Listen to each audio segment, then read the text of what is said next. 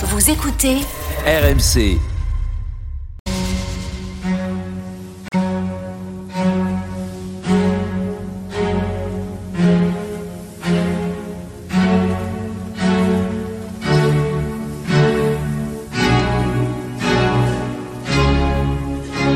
Église d'aujourd'hui, une émission de Régis Burnet. Bonsoir et merci de nous retrouver pour Église d'aujourd'hui, votre moment de réflexion du dimanche. Qui ose dire encore que les chiens ne ressentent pas la douleur, ou que les chats n'ont aucune intelligence, ou que les chimpanzés ne sont pas altruistes entre eux? Mais alors, quelle est la frontière entre l'homme et l'animal? Et s'il n'y a pas de frontière, faut-il renoncer à la place centrale de l'humanité dans le monde? Voici des questions passionnantes que nous continuons de nous poser en compagnie de Jacques Ricot. Bonsoir Jacques Ricot. Bonsoir Régis Burnet. Vous êtes philosophe, vous êtes chercheur associé à l'Université de Nantes et vous venez de faire paraître aux éditions MAM Qui sauver, l'homme ou le chien sur la dissolution des frontières entre l'homme et l'animal.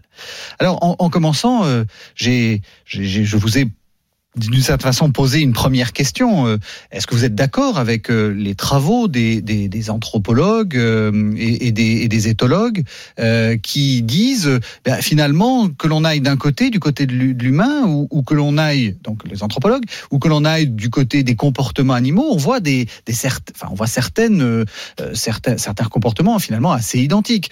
quand je disais évidemment que les, chiens ne ressentent pas la douleur, là, je pense qu'on en est très très loin, mais mais mais, cette cette idée que, par exemple, les chimpanzés sont des animaux sociaux euh, et qu'ils sont, ils sont altruistes. Oui, bien entendu, les, anthropologues et donc les, éthologues, hein, c'est leur métier, euh, nous, nous apprennent énormément de, choses sur les animaux que nous ignorions. Et euh, je pense que nous n'avons pas fini d'ailleurs de, de, nous émerveiller devant les découvertes, nous montrant toutes ces capacités que nous ignorions chez l'animal. Donc, euh, comment ne pas euh, être d'accord euh, avec un scientifique quand celui-ci respecte les règles de son art?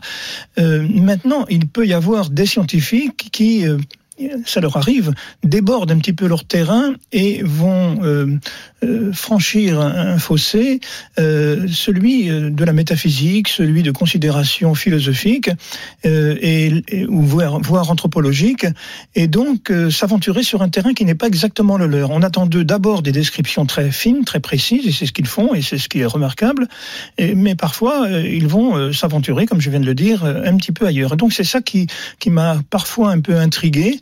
Euh, mais euh, cette manière de toujours euh, chercher chez l'animal des ressemblances, des similitudes avec l'humain, est-ce que ça n'est pas non plus l'indice d'un désir plus ou moins effréné euh, de dissoudre la frontière.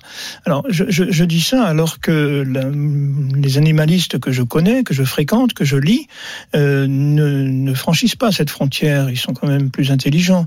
Mais euh, certains, en particulier dans le milieu du, du journalisme, ne font pas toujours bien la, les, les, distinctions qui, pourtant, à mes yeux, devraient continuer à se faire. Alors, non pas pour mettre l'homme dans une situation de surplomb euh, euh, arrogante euh, et, au bout du compte tyrannique, pour reprendre un mot que nous avons utilisé dans la dernière émission, mais pour simplement dire qu'il y a des caractéristiques propres qui font que euh, l'humain est différent de, de, de l'ensemble des autres animaux. Et d'ailleurs, il faut le dire aussi, les, les animaux sont très différents les uns vis-à-vis des autres. Donc il n'y a pas non plus à trouver que c'est absolument euh, insensé que de vouloir euh, dire quelle est la frontière. Enfin, qui peut prétendre que nous sommes rigoureusement semblables? C'est la vieille question, presque la question de, de baccalauréat l'homme est-il un animal comme les autres Oui.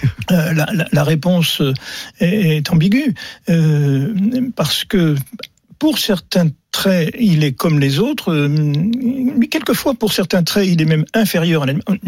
Je, cours beaucoup moins vite euh, qu'un lion ou qu'une antilope, par exemple. Donc, je suis inférieur à la course à pied à certains animaux, bien entendu.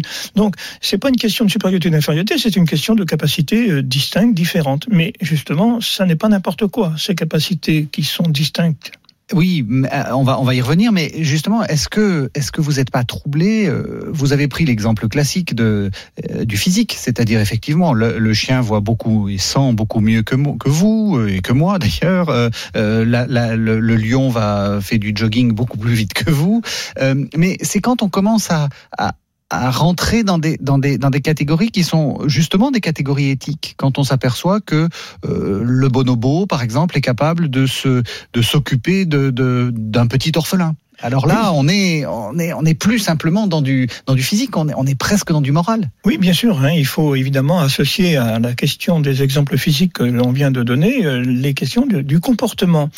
Et, c'est là que c'est, comme je le disais tout à l'heure, merveilleux de, découvrir que certains animaux euh, ont des comportements qui sont, euh, oui, qui sont des, germes d'altruisme. Ça, se voit chez le bonobo, ça se voit aussi chez les dauphins, ça se voit chez certains animaux, euh, chez les rats aussi. Et donc euh, cet altruisme nous, intrigue, nous, nous émeut, euh, nous bouleverse et, c'est légitime. la question est de savoir si l'animal qui est capable de faire des choses très belles, très bonnes, au, sens que les humains donnent à ce terme d'ailleurs, euh, sont-ils capables de faire des choses aussi cruelles que, que nous? Ben pas sûr, justement. Je crois que, hélas, l'humanité, euh, qui elle aussi a des ressources fabuleuses de euh, d'altruisme, eh bien, l'humanité est capable de descendre beaucoup plus bas que la bête, comme euh, on le disait déjà au XVIIIe siècle avec Rousseau, par exemple. Oui. Et, et, alors, et donc, ça ne nous met pas en position, encore une fois, de domination euh, excessive mhm. et vindicative euh, vis-à-vis de l'ensemble des autres êtres de, de l'univers, bien entendu. Et alors, vous dites dans votre livre, il y a quand même donc cette différence, cette différence de degré qui devient une différence de nature. Qu'est-ce que vous voulez dire par là? Alors, c'est une très vieille question. Euh, euh, alors, on, la résout, euh, à mes yeux, d'une façon toujours un peu biaisée, parce que, bien entendu, euh, quand vous faites de la zoologie, par exemple, vous n'allez découvrir, mais c'est votre postulat de méthode, que des différences de degrés. Euh, oui, nous avons mis du temps à nous en apercevoir. Il a fallu euh, Darwin, finalement, pour nous en convaincre définitivement. Oui, il y a, euh, puisque nous appartenons au même arbre des espèces, des différences de degrés entre des animaux qui nous ont précédés ou des êtres plus ou moins humanoïdes qui nous ont précédés et, euh, et nous. Donc il y a cette, cette différence. Euh, elle est moindre que ce qu'on avait pensé, et donc il est normal de considérer que ce sont des différences de, de degrés.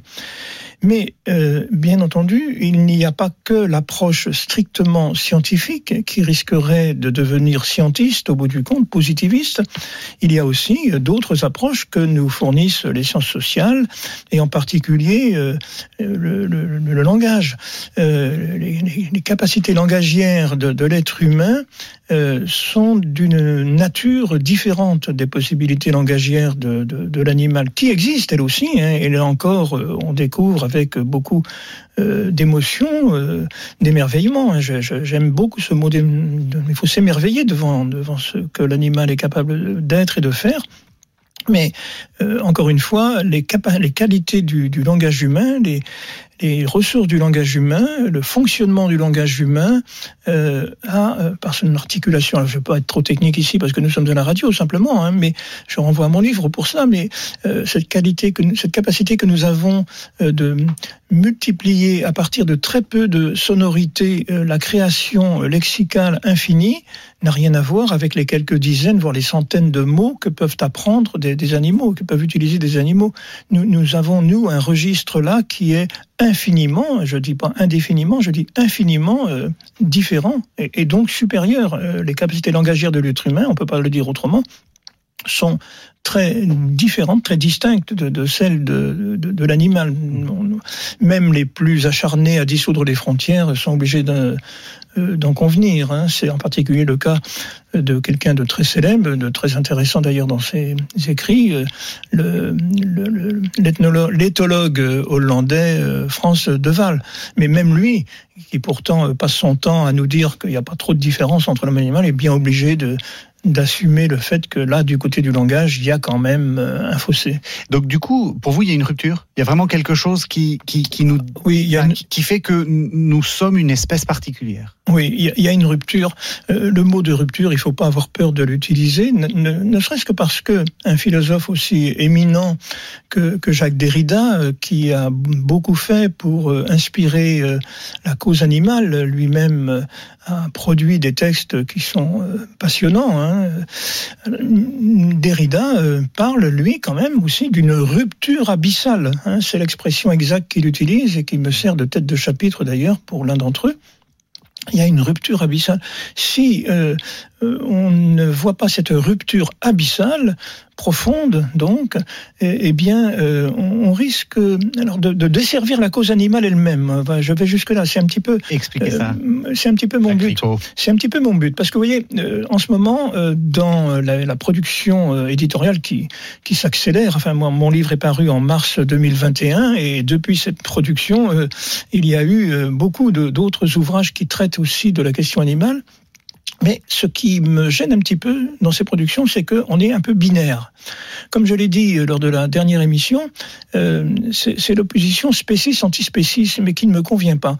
Euh, je, je pense qu'il vaut mieux penser de l'intérieur de la cause animaliste les éventuels risques de cette cause euh, lorsque euh, justement elle ne travaille pas suffisamment clairement la notion de frontière. Alors, je ne vais pas prononcer son nom, mais j'aimerais le prononcer quand même au moins une fois.